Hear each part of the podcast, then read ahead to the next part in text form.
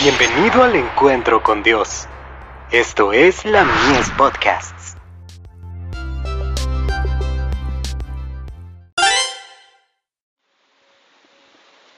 La fe por la cual vivo. La fe viene por las promesas.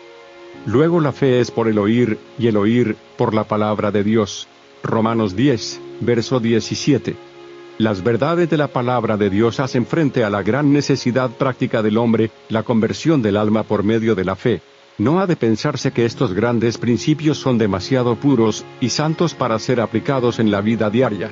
Son principios que llegan al cielo y alcanzan la eternidad, y sin embargo, su influencia vital ha de ser entretejida en la experiencia humana.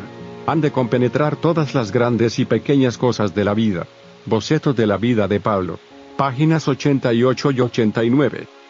Dios nos invita a probar por nosotros mismos la realidad de su palabra, la verdad de sus promesas. Él nos dice, gustad y ved que Jehová es bueno.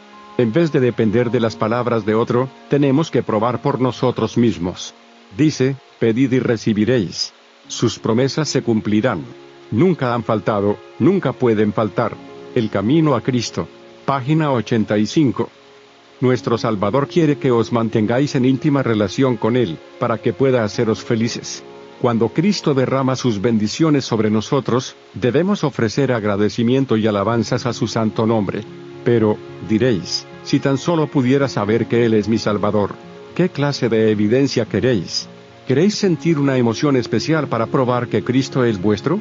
¿Es esta una evidencia más sólida que la fe pura en la promesa de Dios? ¿No sería mejor tomar las benditas promesas de Dios y aplicarlas a vuestra vida, depositando toda vuestra confianza en ellas? Esto es fe. De Review Angeral.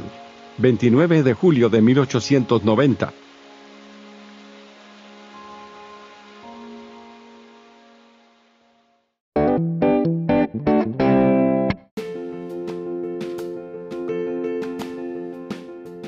Visítanos en www.ministeriolamies.org para más contenido.